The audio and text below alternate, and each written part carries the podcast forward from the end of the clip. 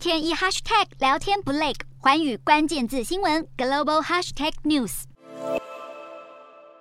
英国房价五月份飙上新高，然而市场却出现了降温的迹象。民众买不起房子，英国央行又不断升息，上周连续第五度升息，基准利率调高一码到百分之一点二五，房地产公司面临借贷成本攀升的威胁。近几个月来，当地房地产业者的破产数大幅增加。根据英国金融时报报道，今年首季，英国有八十一家房地产投资公司破产，创下十年多来最高的季度数字。而一些企业之所以能够存活下去，依赖的是政府的新冠疫情纾困政策。然而，这些政策在今年初陆续暂停或是结束。这波破产潮恐怕还会持续发酵。不过，日本却是完全相反的情况。日元疯狂贬值，让许多外国人开始抢进在日本置产，甚至有人根本没有去日本，靠着远端连线看一看，就下定了一整栋房子。另外，还有许多来自印度还有中东的买家，主要锁定高档豪宅，属于目标型的投资，意外掀起一波外国人在日本的置产潮。